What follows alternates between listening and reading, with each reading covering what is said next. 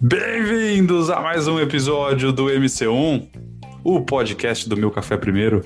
Eu sou Rafa Vulcani e tô aqui hoje com o pessoal para a gente bater um papo sobre pesquisa clínica e o mundo da pesquisa clínica. Tô aqui com o Reinaldo, tô aqui com o Samuca e com a Carol, que é quem vai nos ajudar aqui, nos conduzir ao longo desse, desse assunto que pra gente é completamente novo, completamente desconhecido. Fala aí, pessoal.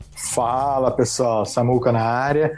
É, eu, eu, não, eu, ainda não sei se eu vou terminar esse podcast como humano ou se eu vou mudar de alguma coisa. Tudo vai depender de como se apresentar a pesquisa clínica para gente, né?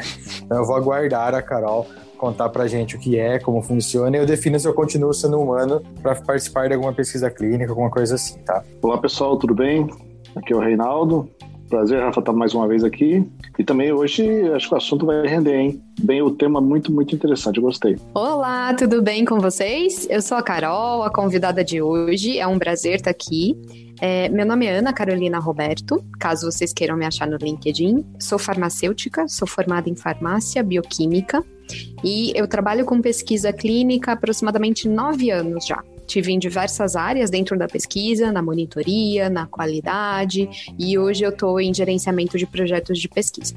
E é isso, vai ser um prazer conversar com vocês. Show de bola, prazer vai ser, vai ser todo nosso em ouvir histórias e aprender sobre pesquisa clínica. Então vamos lá, sem mais delongas, vamos, vamos lá para esse bate-papo então.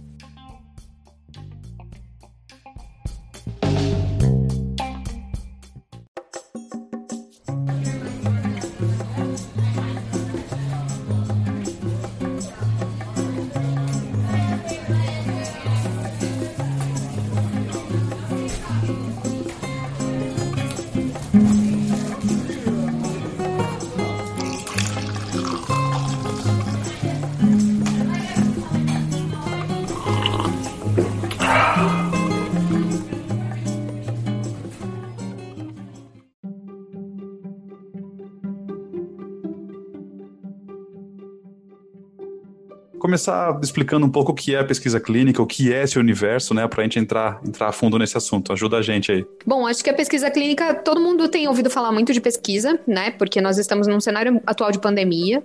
E, ah, falando nisso, eu sempre gosto de falar qual é a data do dia de hoje, porque hoje é 27 de novembro, porque pode ser que alguma coisa que eu fale hoje, você vai escutar esse episódio amanhã, daqui um mês, daqui dois meses, e já pode ser, as coisas, o cenário já pode estar diferente, tudo Boa. bem? Então, a pesquisa clínica, ela tá muito em moda, vamos chamar assim, né? Ela tá na moda porque a gente tem um cenário atual de pandemia, né? Nós temos a pandemia do coronavírus no mundo. E com a pandemia do coronavírus, acho que a primeira pergunta, talvez, que as pessoas é, se fizeram no momento que souberam que tinha um vírus que estava no mundo inteiro era: e agora, né? Como é que a gente vai resolver isso? E claro, e agora? Cadê a vacina? então, acho que é interessante entender que essa vacina ou esse medicamento, futuro tratamento para Covid, tudo isso depende de um processo. E eu é, tenho orgulho de trabalhar nessa área, eu gosto muito, é uma área muito apaixonante, e eu faço parte desse processo. Eu posso dizer com orgulho que eu faço parte desse processo. Não estou na ponta, não estou em contato direto com os pacientes, mas sim eu tenho oportunidade de ser um grãozinho de areia de tudo isso que acontece. Então vamos falar um pouco de pesquisa, né? Ela tem é, é, um termo muito abrangente, né? Então pode ser desde uma pesquisa no Google até uma pesquisa universitária acadêmica. Só que nesse caso aqui a gente vai falar de pesquisa clínica. Então a partir do momento que eu falo que é clínica, significa que é uma pesquisa que é feita em humanos, tudo bem? Tudo que acontece é, no laboratório, na placa de Petri, que a gente chama, que são os ensaios com células, ou então é, com os animais, que são usados para testar aqueles medicamentos e potenciais vacinas, tudo isso está antes do que a gente chama de pesquisa clínica. Então, quando a gente fala pesquisa clínica, pesquisa em humanos, nós já estamos falando daquele é, potencial medicamento ou potencial vacina que passou por, por todo esse processo ali atrás tudo bem? Essa é a primeira coisa para contextualizar que eu acredito que seja importante. A outra coisa é que a pesquisa clínica, claro, tem muitas etapas e dentro é, é mais interessante entender a pesquisa clínica não como uma pesquisa ou um projeto de pesquisa, mas sim como é, um processo complexo com múltiplas etapas tá? O que, que eu quero dizer com isso? Primeiro, que tem várias fases a pesquisa clínica, e segundo, que em cada uma dessas fases existem subprojetos que têm um determinado objetivo, né?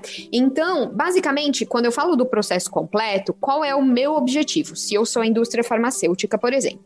O meu objetivo é fazer com que uma, uma molécula, uma substância química ou biológica, ou uma vacina em potencial, é, que tem um potencial terapêutico, ou seja, tem um potencial de tratar alguma doença, algum problema, é, essa molécula, esse, vamos chamar essa substância em investigação, tudo bem? Legal. Então eu escolhi um nome para eles. É, essa substância em investigação, o objetivo final do processo para a substância que está em investigação é garantir que ela é segura e que ela cumpre com o papel dela. Né? Então, se você vai hoje na farmácia e vai comprar um remédio para hipertensão, para pressão alta, você sabe, você tem a garantia de que se você está comprando esse remédio na farmácia, esse remédio vai fazer a sua pressão baixar. Você não vai na farmácia comprar um remédio para hipertensão com medo de que talvez aquele remédio não funcione ou de que aquele remédio faça cair a unha ou então, né? Você quando você compra um remédio, você sabe muito bem o que esperar dele, porque isso tudo tá na bula, e você sabe que ele cumpre com o efeito que ele tá dizendo que ele cumpre, né? É muito diferente quando você olha para outras propagandas, às vezes muito enganosas, né? Dizendo que, ah, determinado suplemento vai fazer o seu cabelo crescer, ou então determinado suplemento garante vitalidade, ou então cura câncer. Eu adoro essa cura do câncer, porque, gente, cura do câncer é esse processo todo pelo qual o desenvolvimento de um medicamento passa é o que vai garantir que quando você vai para a farmácia comprar aquele antibiótico porque você está com uma infecção, ou seja lá o que for, aquilo ali vai cumprir o seu papel. Então, dá para entender quanto é fundamental isso porque, afinal de contas, muitas outras coisas que a gente compra é, em diversos outros cenários da nossa vida, né? Sei lá, você pode comprar hoje uma televisão e, e essa televisão é, não cumpre exatamente com o que ela está te prometendo, certo? Uma máquina de lavar roupa ou qualquer coisa assim. Agora, um medicamento, ele é tão, tão, tão regulado que ele precisa cumprir com o que ele está te prometendo. E mais, quando você compra esse medicamento, você tem a garantia de que ele vai fazer o que ele está falando. Até eu queria fazer uma pergunta rapidinho. É, uhum. o, quando você descreve a pesquisa clínica, então o termo clínico se refere a feito em humanos, né? Isso. É, é, correto dizer que dentro de todas as etapas da pesquisa, quando você tem uma substância sob investigação, como você mencionou, a, a, pesquisa clínica ela é a etapa final da pesquisa, antes do lançamento ao público? Exatamente. O resultado final da pesquisa clínica é que aquela substância vai receber um aval do, do Ministério da Saúde ou então de qualquer agência regulatória, aquela substância vai receber um aval para ser comercializada em farmácias ou então ser utilizada em hospitais. É, ela vai receber a carta branca para ser usada em humanos, sim.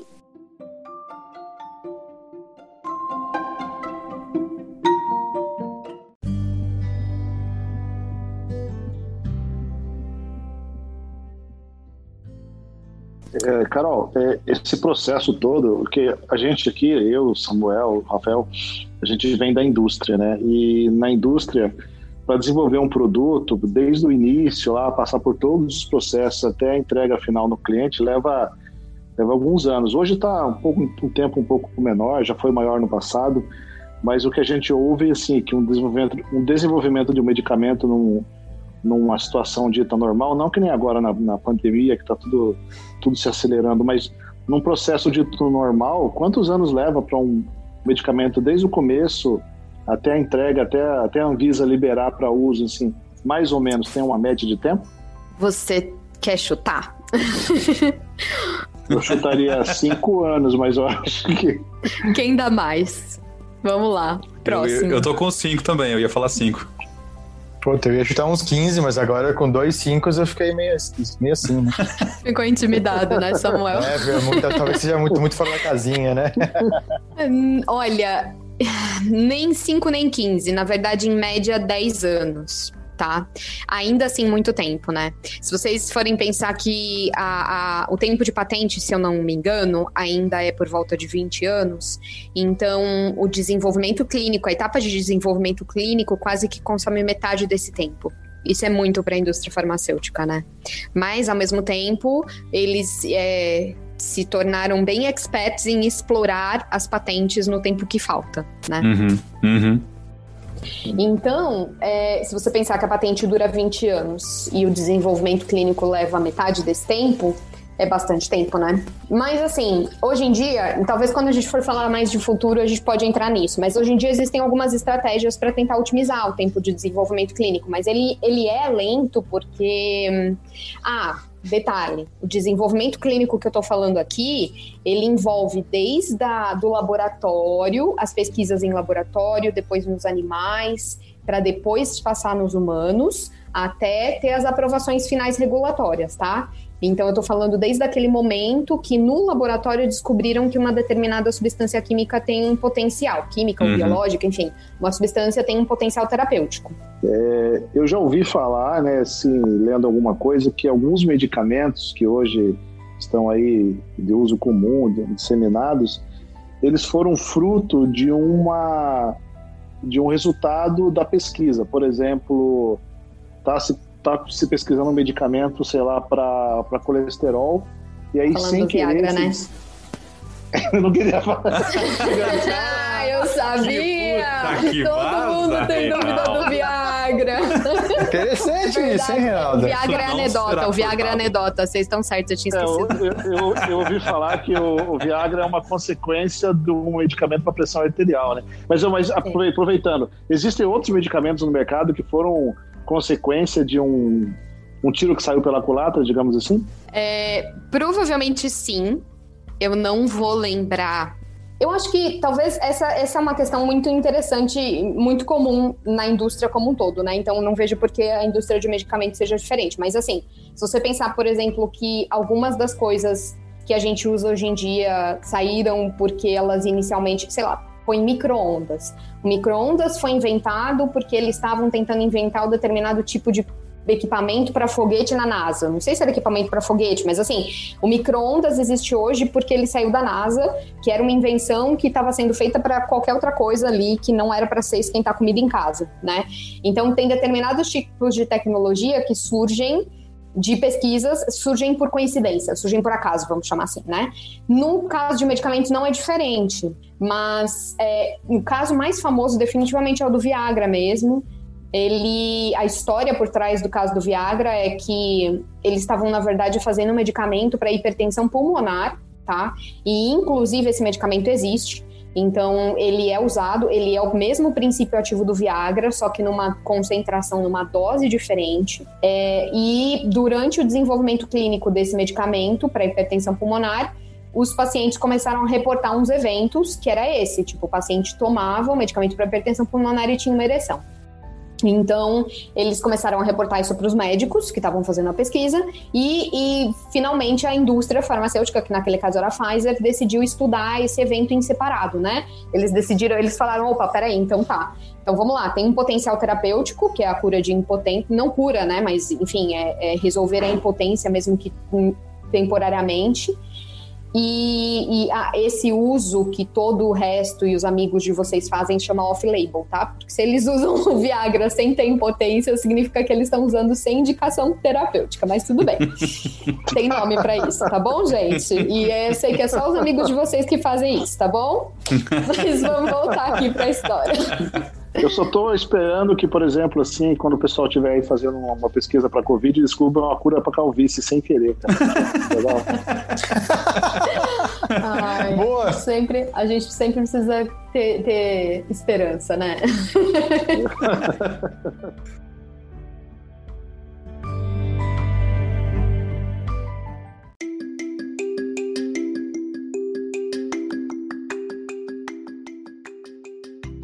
Bom, então vamos falar de história. Acho que talvez outro ponto que é relevante, né, comentar um pouco, é como é que a pesquisa clínica se tornou o que ela hoje, que ela é hoje. E a pesquisa clínica hoje ela é um setor tão regulado e tão, quando eu falo regulado, gente, significa que tem muitas leis Cada país tem a sua lei, mas todas elas giram em torno de guias internacionais de condução de pesquisa clínica. Elas se chamam, é, tem um nome para esse documento, chama Good Clinical Practices, é um guideline, que nós chamamos é, com o nome em inglês, que diz mais ou menos o que está que, que que tá envolvido dentro da condução da pesquisa. Então, quem são as partes, quem são as responsabilidades, quem é responsável pelo quê, é, o que, que, precisa ser feito, quais são os mínimos né, para garantir a segurança das, dos voluntários que participam em pesquisa. Acho que vale a pena aqui, inclusive, ressaltar, fazer um parênteses nessa questão de voluntários, porque isso que é a questão fundamental. Hoje em dia, quem participa de um estudo clínico é voluntário. O que, que significa isso? Essa pessoa voluntária, ela sabe que ela está participando de um estudo clínico, ela foi informada sobre isso, ela foi informada sobre os riscos e benefícios e ela aceitou fazer isso ok? A definição de voluntário de pesquisa é muito diferente da definição de cobaia. E isso já tem um pouquinho a ver com a história, né? Por quê? Porque a cobaia, eu acho que vocês mesmos sabem o que, é uma cobaia. O que, vocês me diriam que é uma cobaia? Então, a cobaia é um, o indivíduo que não tem escolha, na verdade, né? Ele, tá, ele é submetido ou forçado ao experimento sem qualquer tipo de, de escolha racional, se tá lá ou não. Exatamente. É isso? O que, que esse nome cobaia te remete? Não te remete a um ratinho? É, eu lembrei disso, dos ratinhos, uhum. até dos macacos, né, que às vezes participam do experimento. Então, se esse nome cobaia te remete a um rato, o rato, ele não é capaz de consentir nada do que é feito com ele, certo? Ele pode, de repente, até fazer isso, a gente não sabe, né? Mas, enfim, uhum, uhum, ele não uhum. consente, certo? Então, uma cobaia, ela não consente o que é feito com ela, o que é feito com ela. Agora, um voluntário de pesquisa, sim, tudo bem? E por que, que essa distinção é importante tem a ver com a história da pesquisa? Porque a pesquisa clínica, ela surgiu exatamente é, com. Bom, vamos pensar, se a gente está falando de pesquisa em humanos, experimentos em humanos, então a pesquisa clínica ela surgiu num contexto de experimentos que eram feitos em humanos, só que esses humanos não estavam escolhendo participar daqueles experimentos, né? Então, isso data, por exemplo, da Segunda Guerra Mundial, em que tinha aquele médico Mengele que fazia experimentos com pessoas, experimentos horrendos com pessoas, assim, ele, ele colava ele costurava uma orelha nas costas da pessoa, enfim, eram, eram coisas grotescas mesmo, uhum. eram abominações. Tem outros milhares de exemplos de abusos. Em, em termos gerais, o que eu estou tentando dizer aqui é que a partir do momento que você não consente o que está sendo feito com você, você está suscetível a abusos, certo? Então, infelizmente, a história do surgimento da pesquisa clínica e o que a pesquisa clínica é hoje, ela é marcada por uma série de abusos e também de catástrofes que aconteceram, catástrofes não não estou falando de tsunami, mas eu estou falando de situações que deram muito errado, que é o exemplo da talidomida, né? Vocês podem jogar no Google aí se quiserem saber mais, porque a gente vai fazer depois todo um, um episódio separado sobre isso. Mas a talidomida foi um desastre muito grande e também está relacionado com um desenvolvimento da pesquisa clínica que aconteceu, né?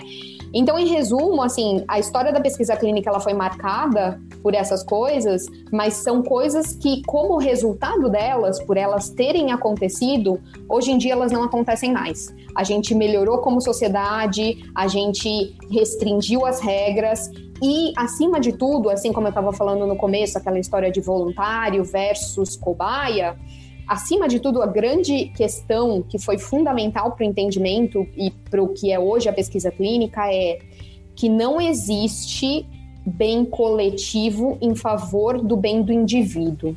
Tá?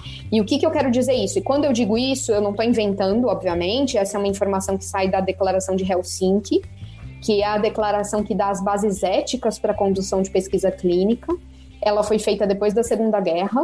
É, o que, que ela quer dizer, a Declaração de Helsinki, com essa, com essa frase?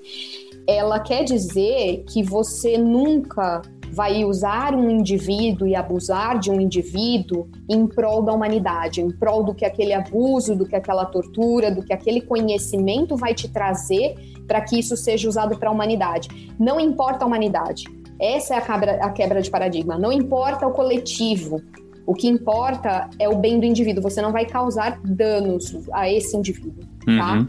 Então, é, é, acho que essa que é a grande mudança de chave, porque esse dano ao indivíduo, se você volta para os anos 60 nos Estados Unidos, eram os negros. Então, se o negro não era, era considerado um indivíduo menor, então eu podia causar dano a um negro em detrimento do bem que esse conhecimento ia me trazer como sociedade, né? É, esse era o entendimento na época. É, é, óbvio, não preciso nem falar que é uma uhum. outra dessas situações grotescas claro. que, graças a Deus, a gente mudou disso, né? Nós, hoje em dia, não, não fazemos isso. Essa parte histórica é, é, é absolutamente fantástica, né? Eu, eu, eu tô com o Reinaldo, a gente tem que gravar um outro um dia só para conversar sobre isso. Só como curiosidade, é, o Mengele viveu no Brasil, ele fugiu da Alemanha, veio para o Brasil, trabalhou como dentista em São Paulo e morreu anonimamente aqui. Por Fogo, né? Às vezes o ser humano aprende pelo amor, mas muitas vezes o ser humano aprende pela dor. Né? Uhum. Então são as catástrofes, os abusos, esses, essas grandes abominações que aconteceram na nossa história que fizeram com que a gente avance como sociedade, né? É, é, muito lindo hoje, onde eu tô, virar e falar que, nossa, pesquisa clínica não é uma área onde eu vejo abusos acontecerem, sabe? Eu posso falar isso com muita certeza. Toda a minha carreira é baseada em cima disso. Agora, é, existe todo um passado, né? Que, inclusive, eu acredito que tem que ser mu muito honrado para a gente lembrar e, e saber, poxa, eu tô aqui hoje por causa disso.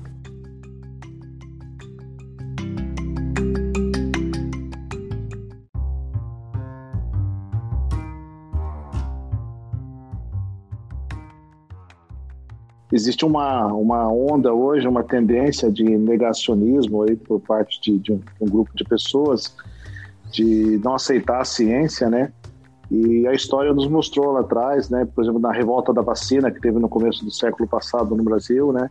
Pessoas não queriam tomar vacina, tal. E hoje em dia está se criando esse movimento, né? Pessoas que acham que a vacina, no, no, ela é um, existe uma teoria conspiratória por trás, né? O que, que você pensa a respeito disso, Carol? Mesmo, por exemplo, tenho, eu tenho certeza que vai ter, com a, quando a vacina surgir aí, seja a chinesa, a americana, a, a, inglesa, vai haver um grupo de pessoas que vai se negar a tomar, né? Porque não acredita na ciência, né? Isso aí é uma coisa que ainda existe hoje. O que, que você pensa a respeito? Nossa, o que, que eu penso sobre isso? Eu penso tanta coisa.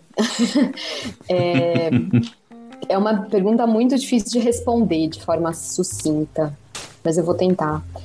É, a revolta da vacina, ela pensar na revolta da vacina como pessoas que não acreditavam em vacina é um pouco anacrônico, assim, não foi exatamente a mesma história da época. A revolta da vacina aconteceu é, num contexto de pessoas periféricas que estavam sendo obrigadas pelo Estado a passar não só, não só a ser vacinadas, porque a vacinação era uma parte disso, mas também teve todo um processo de saneamento básico que aconteceu, foi no Rio de Janeiro, né? Teve todo um processo de saneamento básico que aconteceu nesse mesmo contexto, assim, nessa mesma época, de limpeza de cortiços e de tirar as pessoas elas não eram, talvez naquele momento era uma periferia, não é periferia hoje, deve ser centro do que a gente conhece como Rio de Janeiro, mas enfim, aquelas pessoas, elas viviam em condições muito precárias, né? E, e ainda elas foram forçadas pelo Estado para para serem vacinadas para uma coisa que é, isso é uma curiosidade inclusive para uma coisa que se eu não me engano era vacinação de varíola né é, e inclusive, tá? Não é ao acaso que a maioria dessas pessoas que a gente está falando de periféricas, pobres, morando em cortiços, no Rio de Janeiro, naquele momento, eram negras também, né? Então tem todos esses caráteres que eu acho até bizarro quando. Porque assim, eu não tô te criticando, tá, meu bem, mas é, eu vi muita gente falando assim, é, trazendo a revolta da vacina para o contexto atual, né? Que a gente tem de uma possível vacina de Covid saindo nos próximos meses. E, e, e é, é, muito anacrônico fazer isso, não é justo, assim, sabe? O contexto histórico é completamente diferente. São épocas diferentes, né? É. Sim, e a gente tá falando, assim, quando você me pergunta, ah, o governo pode obrigar as pessoas a tomarem vacina? Sim, porque existe uma lei XYZ de pandemia e quando existe, no, mediante uma pandemia, uma emergência de saúde que eles chamam, o governo sim pode tomar medidas mais autoritárias, né? Você obrigar pessoas a tomarem vacinas é vacina é autoritário. Só que eu não vi até agora, por mais que eu, enfim, eu tenho várias críticas com relação ao governo, mas eu não vi até agora o governo tomar nenhum tipo de medida em direção a essa é, obrigatoriedade né? Então, eu imagino que o mais sensato, né? A gente nunca sabe se eles vão optar pela opção mais sensata, mas o mais sensato seria você começar uma campanha de vacinação e ver qual é a adesão a essa campanha. Né? Uhum. É claro que uma campanha de vacinação pode ser facilmente minada por um presidente que fala mal da vacina que vai estar ali na campanha, né? Então eu não vou nem entrar nesse âmbito, porque senão a gente vai para um, um, lado, um lado muito ruim aqui. Uhum. um lado sombrio da força. Mas assim, então é, é complicado. Vamos, vamos considerar, tá, são contextos diferentes. Agora, falando de, de obrigatoriedade de vacina, pode ser que aconteça, pode ser que não, eu não sei. Se é permitido, sim é permitido, porque a gente está numa situação de pandemia, então o governo, o Estado tem essa, essa atribuição, eles têm esse, esse poder mediante emergência de saúde. E é isso. Eu esqueci que a gente estava falando antes, desculpa. Começou com a cara da vacina. Só para contextualizar o que você estava trazendo, foi realmente a vacina da varíola em 1904, tá? Então você está correto aí. Acho que era o Oswaldo Cruz, que era o cara, né? Não era? É. Exatamente. Eu estudei isso na faculdade. Ah, Eu não, eu, eu estudei no Google agora. Desculpa. Confesso. Mas tá, tá tudo bem, a gente tá no mesmo lugar mesmo. A partir, apesar de você ter estudado, eu lembro tanto quanto você que estudou agora, entendeu?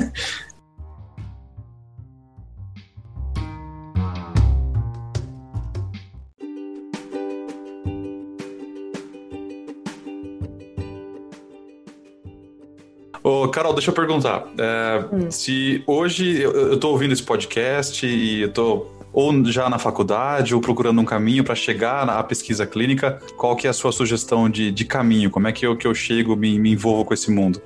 Legal, eu posso falar um pouco de formação acadêmica. A maioria dos profissionais envolvidos na pesquisa clínica hoje são profissionais com formação em área de saúde, tá? A área de saúde ela pode ser muito diversa, assim, desde tem os profissionais mais comuns, como eu, por exemplo, que sou farmacêutica, tem muitos farmacêuticos atuando na área de pesquisa clínica. A gente precisa, claro, de médicos, porque uma coisa que eu não falei até agora é que são os médicos, se a gente está falando, ó, bom, a gente já falou que pesquisa é feita em humanos. Esses humanos, eles são pacientes, são pacientes de algum médico. Então, é claro que os médicos, que são os pesquisadores, são, a gente chama de investigadores, são eles que têm os pacientes que, nos quais esses medicamentos, esse, enfim, os produtos em investigação vão ser testados, né? Então, é claro, nosso fundamental existência, os médicos. É, e outros profissionais de área de saúde, né? Eu já trabalhei com biólogos, biomédicos, é, educador físico, que também pode ser considerado profissional de saúde, fisioterapeutas. Então, geralmente, a, o grosso das pessoas vem com essa formação Uhum. e não existe nenhum tipo de curso técnico específico para a área, assim, a maioria das pessoas acaba conhecendo e ganhando experiência já atuando. E tem alguns cursos que são introdutórios, eles são bem vistos, assim, no mercado. Existe, acho que uns cinco que me vem em mente, pelo menos.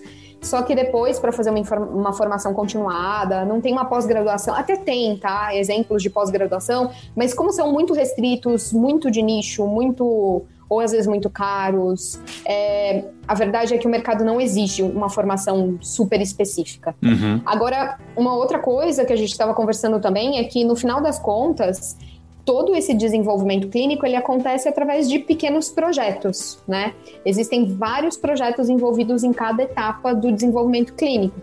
Então, é, uma coisa que é constante nesse desenvolvimento clínico é gerenciamento de projeto, que é, por exemplo, onde eu estou envolvida hoje na minha vida. E aí, quando a gente fala de gerenciamento de projeto, pode ser tanto o projeto de pesquisa clínica quanto o projeto de vocês da indústria automotiva. São as mesmas realidades. Então, aí vem algumas pessoas com formação em PMP ou certificação em PMP, né? Uhum. E esse tipo de, de formação, assim. Eu vejo algumas pessoas que fazem também o MBA, porque tem interesse numa área mais gerencial, do não, não tanto às vezes com gerenciamento de projeto, mas gerenciamento de pessoas, enfim. Legal. E, e uma coisa que sempre vem em mente, né? A gente fala em pesquisa no Brasil, sempre vem um, um sentimento de dificuldade, de falta de incentivo. Isso, isso é real? Ou o Brasil ainda é um, é um, é um bom campo para se trabalhar nessa área? Essa é uma pergunta bem interessante. Acho que a, a pesquisa acadêmica como um todo, ela é muito mal financiada, né? E cada vez mais essa situação se torna crítica, né? E, e essa, essa é uma ironia muito grande, porque muitas das coisas que são eventualmente continuam em desenvolvimento, em desenvolvimento e acabam se tornando produtos uhum. usados por nós e comprados e consumidos por nós, é, elas nasceram na pesquisa básica, né? Ou na pesquisa acadêmica. Mas a área onde eu atuo particularmente, ela está fora do âmbito acadêmico. Ela é uma pesquisa que já é patrocinada por indústrias farmacêuticas ou então por biotechs, que nós chamamos, que são, que são tipo startups, mas são startups na área de saúde. Então, esse é o cenário. E por causa desse patrocínio, é, a indústria farmacêutica já quando quer desenvolver um determinado medicamento novo, ou uma vacina, ou qualquer coisa do gênero, eles já se programam para ter um orçamento para fazer essa etapa toda, né? Uhum. E, então, eu, não é, felizmente, um, um, um, um meio que fal, onde falta dinheiro, muito pelo contrário, assim, é, tem, muita, tem muito investimento, muito investimento.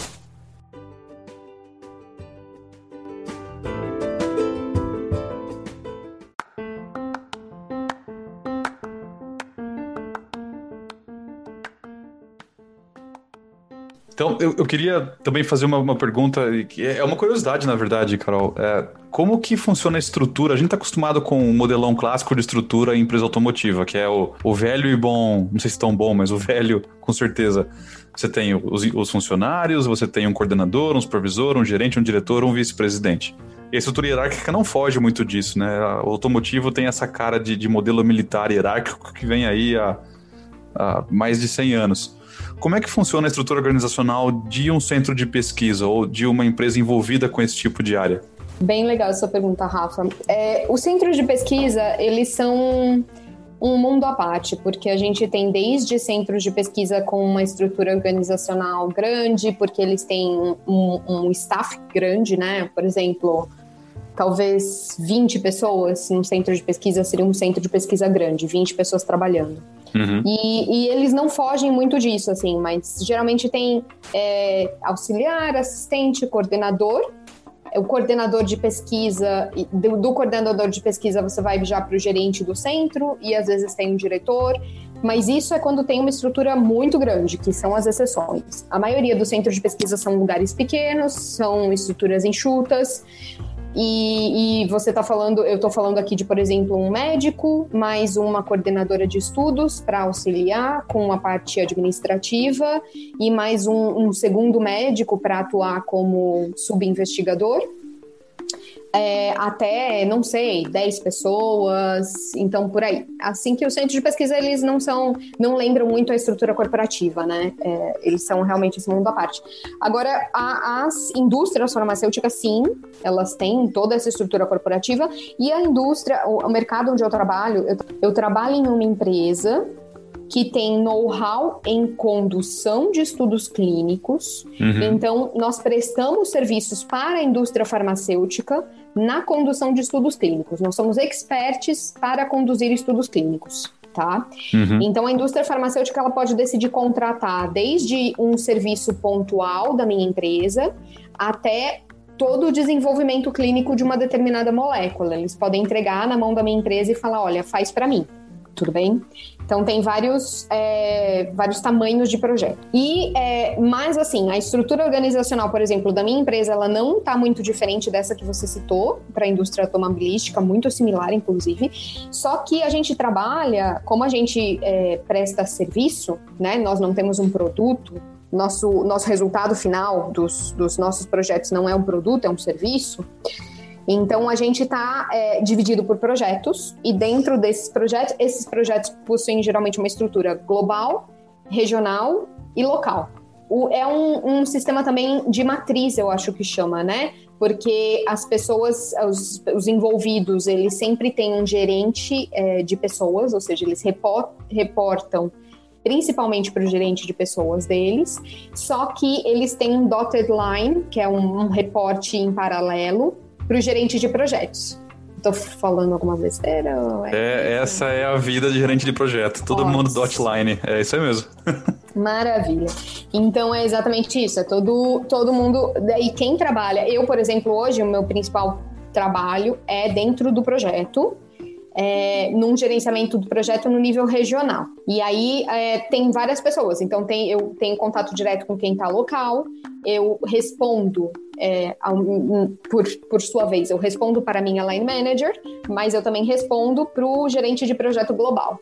Então, é um ambiente bem interessante, assim. Mas eu acho que é, é muito parecido com o que vocês vivem no dia a dia, né? É, é, muito parecido. É até é muito bacana ouvir como é parecido, na verdade. E até questão de alguma empresa comprar o serviço de um laboratório específico ou de uma equipe de projeto específica, parece muito com a mecânica nossa de. A gente trabalha com componentes de carro. Então, alguns componentes são fabricados dentro das nossas plantas e outros são comprados de quem presta um serviço bom no mercado. E aí você acaba montando o todo dentro da sua planta. Isso é, é muito parecido à mecânica, é muito legal saber. Interessante. E é interessante, é interessante perceber também, Rafa, que em certos aspectos é muito similar quando você, por exemplo, contrata um, uma análise de um certo de, uma, de um certo laboratório meta, metalográfico de uma empresa, uhum. você contrata um serviço de medição de um outro laboratório dimensional e eles fazem também essa, essa, essa terceirização de algum segmento na análise lá da molécula, enfim, né? É interessante isso.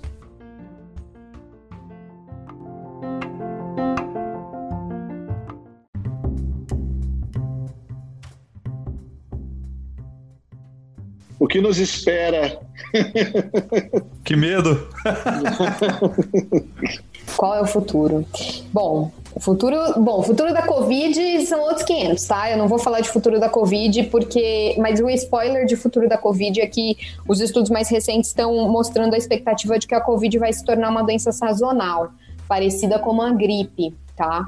Então, ela é uma doença respiratória, né? Uma infecção respiratória viral e é, de início respiratório. Enfim, hoje em dia já tem vários estudos que estão mostrando que, na verdade, ela é sistêmica. Então, a, a, e aí o que, que se tem hoje, hoje, de novo, dia 27 de novembro, é a grande possibilidade de que após, que a, após a vacina ser implementada, ela, a Covid se tornar uma doença sazonal. Então, significa que muito provavelmente ela vai ficar por, com a gente, né, a gente, humanidade, durante muito tempo, muitos anos. Pouquíssimas doenças foram erradicadas na nossa história de humanidade, uma delas é a varíola. Eu não sei se tem outra, eu acho que a, a poliomielite não foi erradicada no mundo inteiro ainda, infelizmente ainda tem países que têm poliomielite. Então, é muito complexo a erradicação de uma doença, quando você fala de erradicação de uma doença. E por causa disso, a Covid, ela veio para somar, provavelmente, ela veio para ficar. Bom, mas futuro de pesquisa clínica, né? Porque afinal das contas, é, a pesquisa clínica já era uma área muito dinâmica, já era uma área onde muita inovação acontece e ela é necessária porque lembra que a gente falou que se você usa metade do tempo da patente só para o desenvolvimento clínico, é, isso não é nada interessante para os envolvidos, né? Para os patrocinadores no caso. Então sempre tem muita inovação na área de pesquisa e, e a pandemia a, a, pandemia, que, claro, trouxe muita desgraça e muito, muita, muito sofrimento, ela também tem um lado positivo para desenvolvimento da área de pesquisa, tá? É, hoje em dia, por exemplo, caiu muito a resistência das pessoas em fazer as coisas de forma remota. Então, ter mais pesquisas que são conduzidas e feitas inteiramente remota, remotamente, é, é, é, a nova tendência, é uma das tendências que se tem falado muito, né? Então, por exemplo, ao invés de hoje em dia, ah, o paciente precisa tomar um medicamento, então ele tem que ir até a clínica, tem que ir até o hospital, tem que ver o médico, o médico tem que ver esse paciente, esse paciente passa por vários exames, e aí ele vai embora e leva o remédio para tomar na casa dele, né? Agora, o futuro possivelmente vai ser por telemedicina, em que esse paciente vai ser atendido por um médico, ele vai para a clínica fazer o exame, mas ele não precisa ser visto pessoalmente pelo médico da pesquisa, né? É, ele pode, a gente pode mandar, por exemplo, uma equipe de enfermagem coletar sangue na casa desse paciente, que era uma coisa que ele fazia antes no hospital ou na clínica, uhum. e a medicação do estudo também pode ser enviada diretamente para a casa desse paciente. Então, é, a, o, o remoto ele se firmou de alguma forma, exatamente pelo contexto de pandemia que a gente tem, né? A primeira reação à pandemia que a pandemia trouxe foi um caos em todos os projetos de pesquisa, porque as pessoas simplesmente pararam de aparecer nas consultas médicas, né, com os médicos investigadores. Então foi uhum. muito caótico. É, só que agora a gente tem esse essa essa abertura e esse reconhecimento para a importância do remoto, que era uma coisa que até então muita gente tinha muita resistência. Outras questões que têm a ver com o futuro de pesquisa estão muito relacionadas com o acompanhamento em tempo real dos dados que estão sendo coletados, tá? E, e, antigamente, assim, se vocês pensarem, há 20 anos atrás, eu não cheguei a pegar essa época, mas há 20 anos atrás, é, quando um médico, assim, vamos lá. Se a gente está falando de um desenvolvimento clínico de um medicamento, ou seja lá o que for, a gente precisa provar para as agências regulatórias apresentando dados de que qual é a eficácia desse medicamento e qual é a segurança desse medicamento, né? E a gente precisa provar acima de tudo que ele é eficaz e que ele é seguro, tá? Então, a gente faz isso através das pesquisas que coletam os dados dos pacientes. Então, por exemplo, se eu estou fazendo uma pesquisa de um medicamento para pressão alta, para hipertensão, eu preciso medir a pressão do paciente e ver se, conforme ele está usando esse medicamento, a pressão dele está baixando né?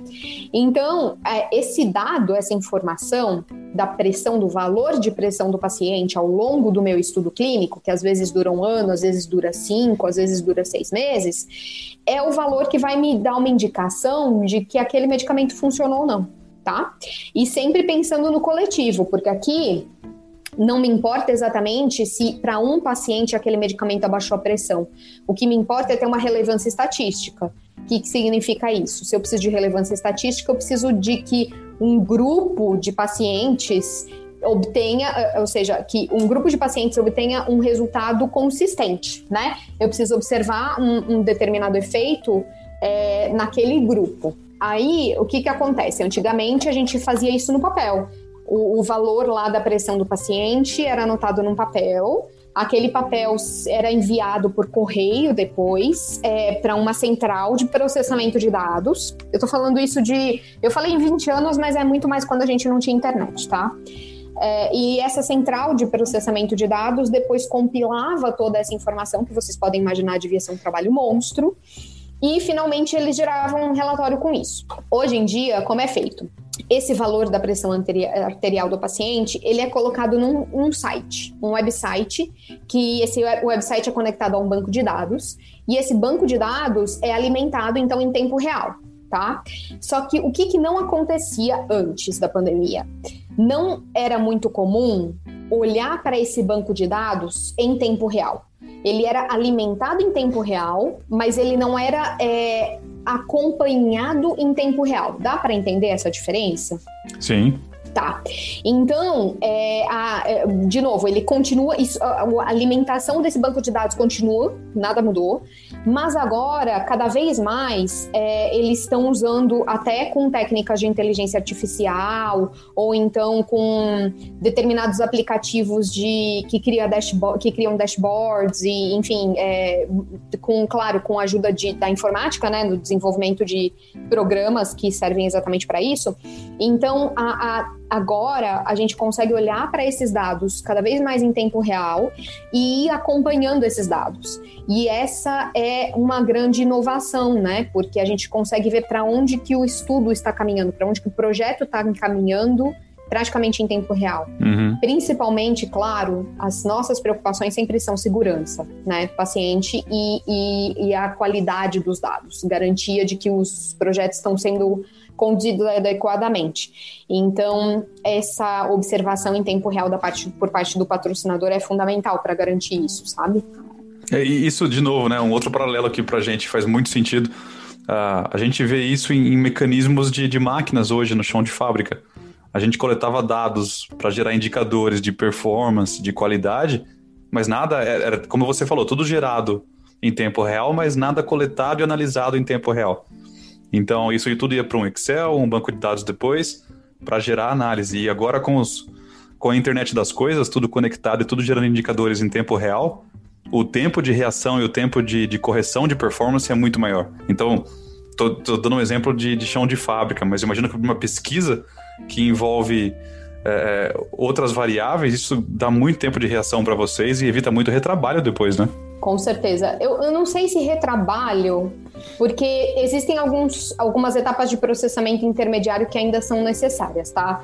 Mas eu acho que é mais a questão de é, a permitir que exista um monitoramento de segurança em tempo real. Eu acho que essa é a principal preocupação, uhum. sabe? Porque você conseguir olhar para os dados em tempo real garante é, uma maior segurança para quem está participando dessa, desses projetos. E eu não estou falando que seja muito arriscado participar de pesquisa, tá? Muito pelo contrário. É, o risco, ele é baixo, ele sempre é baixo. Só que acontece que quando você consegue melhorar as estratégias de monitoramento, você con consegue é, diminuir ainda mais o risco, né? Uhum. Então, é, existem inclusive um milhão de estratégias de segurança. Eu acho que é tão tão regulado e tão cheio de processos quanto um setor de aviação da vida, assim, sabe? Existe um milhão de estratégias de segurança para quem participa de pesquisa clínica, mas ainda assim é, é, sempre é uma preocupação, né? Você você tem um voluntário que sabe que está usando o medicamento que está em investigação, um produto que está em investigação. Então, você, você, você patrocinador é responsável por esse voluntário. Então, a intenção sempre é garantir que ele, que ele, que vai ficar tudo bem, né? É, a outra coisa que está ajudando muito são o desenvolvimento de gadgets e devices, sabe? Então, por exemplo, se eu media a pressão antes com o paciente tinha que ir até o médico, para o médico medir a pressão e anotar num papel ou no prontuário de papel, no caso, é, hoje em dia, por exemplo, o estudo pode fazer com que o paciente leve para casa um monitor de pressão arterial que está conectado ao Wi-Fi ou conectado a uma rede de celular, e assim que o paciente mede a pressão arterial, essa informação já sobe para o banco de dados, sabe? Uhum. Então, esses novos tipos de tecnologia estão facilitando muito também a coleta de dados e fazer com que eles sejam mais fidedignos, né? Mais, é, mais robustos, mais certeiros, assim.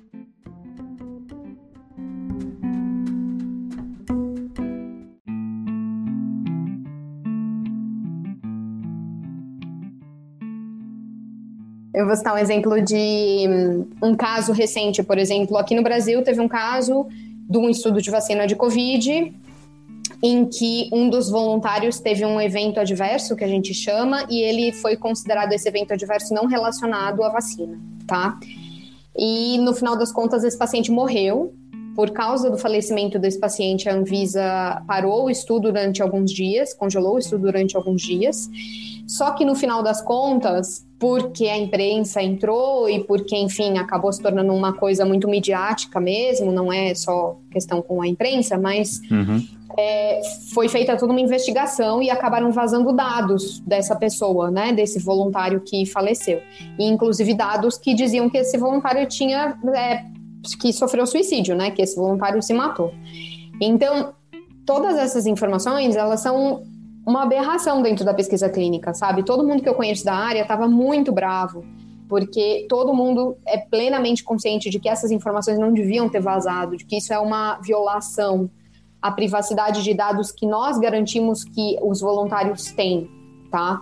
Então, você nunca vai ver é, a Pfizer fazendo uma propaganda com uma foto estampando eles foram voluntários da pesquisa da vacina. Não, entendeu? Exatamente uhum. porque a primeira questão com relação aos voluntários é que eles têm direito à privacidade. Então, é, é, é, muito complexo. Esse é todo um tema que eu adoro conversar também, privacidade de dados. Ele é muito. Agora no Brasil, ele vai ficar muito mais. É, espero que ele seja muito mais falado. Eu espero também, porque a LGPD entrou em vigor em agosto, né? Que é a Lei, Prote... Lei Geral de Proteção de Dados. Então, tendo a LGPD a partir de agora, eu espero que com ela venha, venha uma mudança de cultura, que eu sei que não vai ser rápida, infelizmente, vai ser gradual, mas que, quem sabe, daqui a alguns anos a gente consiga entender a privacidade de dados como uma questão é, fundamental. Porque a gente está transicionando num mundo de onde os produtos têm valor para um mundo onde os dados têm valor. Então, o nosso futuro é um futuro onde dados vão custar o valor de um barril de petróleo, uhum. né?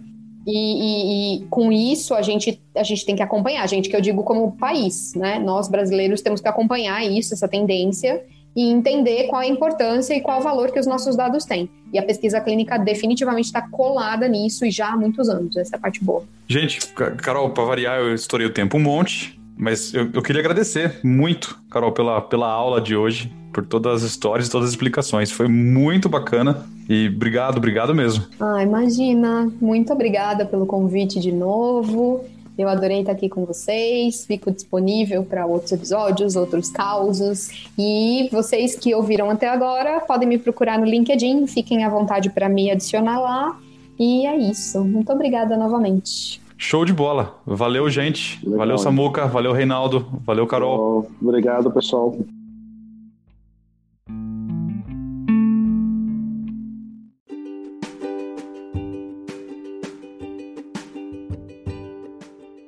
E aí, você que ouviu o programa até agora, chegou no final do episódio, tá curtindo o MC1, tá curtindo o Meu Café Primeiro? Pô, então vai lá, acessa o nosso site, o meucaféprimeiro.home.blog, confere nossos posts, nossos memes, nossas piadas, nossos artigos, os podcasts estão todos lá também para você conferir. Estamos em todas as redes sociais. Onde que tá o Meu Café Primeiro, Samuca? Poucos lugares. Twitter, Instagram, Facebook, LinkedIn.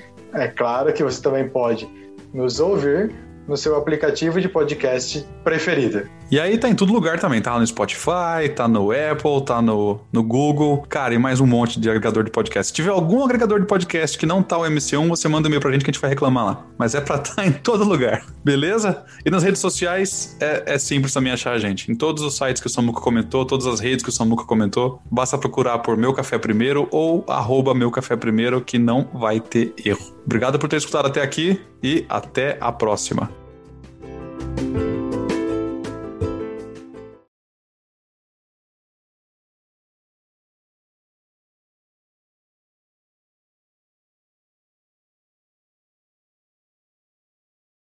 Gente, falando de coisas que vieram para ficar, né? Você é a nossa primeira convidada, né? Desse mundo Ai. de homens. Você é a primeira mulher que a gente conversa, entrevista e assim, a gente tá falando com a Rafa, né? E com o Reinaldo é uma coisa que a gente gostaria que ficasse, né? Então que, que a gente que você seja né, a, a primeira desbravadora, mas que a gente tenha isso como rotina, né? Então a gente queria agradecer você também por nos permitir isso, né? E que tenhamos muitas mais mulheres nesse nosso podcast aqui também. Então, obrigado Boa, por isso também, tá? Muito bom, adorei. Por um lado, eu me sinto muito lisonjeada, por outro, eu quero puxar a orelha de vocês, porque vocês estão há um ano sem chamar nenhuma mulher. Ó, até o sol começou a gritar, vocês escutaram? Olha lá, ele tá é latindo. Parceiro, o sol é nosso. Tá?